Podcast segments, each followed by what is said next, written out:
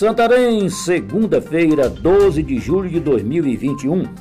Aqui é Oswaldo de Andrade, direto da redação do seu jornal O Impacto. Confira comigo as notícias que são destaque na página do seu jornal O Impacto. Jornalista paraense sofre atentado a tiros.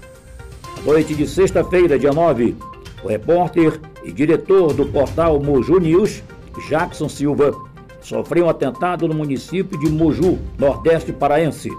Segundo informações, pelo menos sete tiros foram disparados contra o jornalista, mas somente dois acertaram o profissional, um no tórax e outro no rosto. Ele foi transferido para Belém para passar por um procedimento cirúrgico. Polícia prende suspeitos de assaltar residência e manter vítimas reféns em Santarém. A Polícia Civil capturou no início da noite de sexta-feira, dia 9, um casal suspeito de ter assaltado uma residência e mantido as vítimas reféns no bairro da Coab, em Santarém.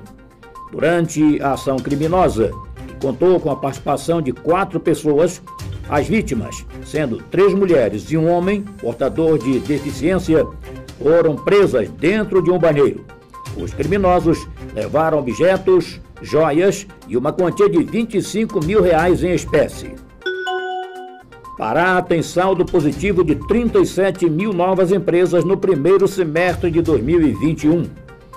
Balanço do registro mercantil da Junta Comercial do Pará aponta nos primeiros seis meses deste ano um saldo positivo de 37.635 novas empresas firmadas, mesmo com o impacto da pandemia.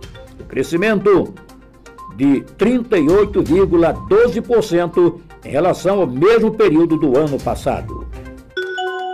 O Ministério da Justiça registra a maior apreensão de drogas da história no país. A maior apreensão de drogas da história do país ocorreu neste final de semana em Deodápolis, Mato Grosso do Sul, a 266 quilômetros da capital Campo Grande e a 80 quilômetros de Dourados a Polícia Militar Rodoviária do Estado interceptou um caminhão com carga de soja que escondia 36,5 toneladas de maconha. O motorista foi preso e encaminhado à Polícia Civil do município. INSS cria serviço para demandas não resolvidas remotamente. O Instituto Nacional do Seguro Social, INSS, criou um novo serviço de atendimento especializado que possibilita agendamentos para atendimento presencial em casos de demandas que não podem ser resolvidas pelos canais remotos. De acordo com o Instituto, o agendamento será liberado a partir da próxima quinta-feira, dia 15.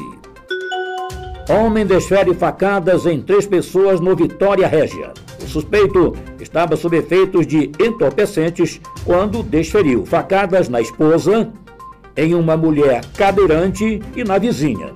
O indivíduo foi preso em flagrante pelos crimes de feminicídio e tentativa de homicídio e encaminhado na manhã de hoje, dia 12 de julho, para a penitenciária Silvio Raul de Moura.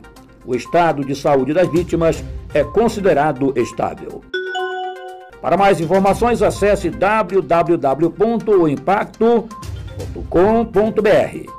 Uma ótima semana a todos, até a próxima e muito obrigado.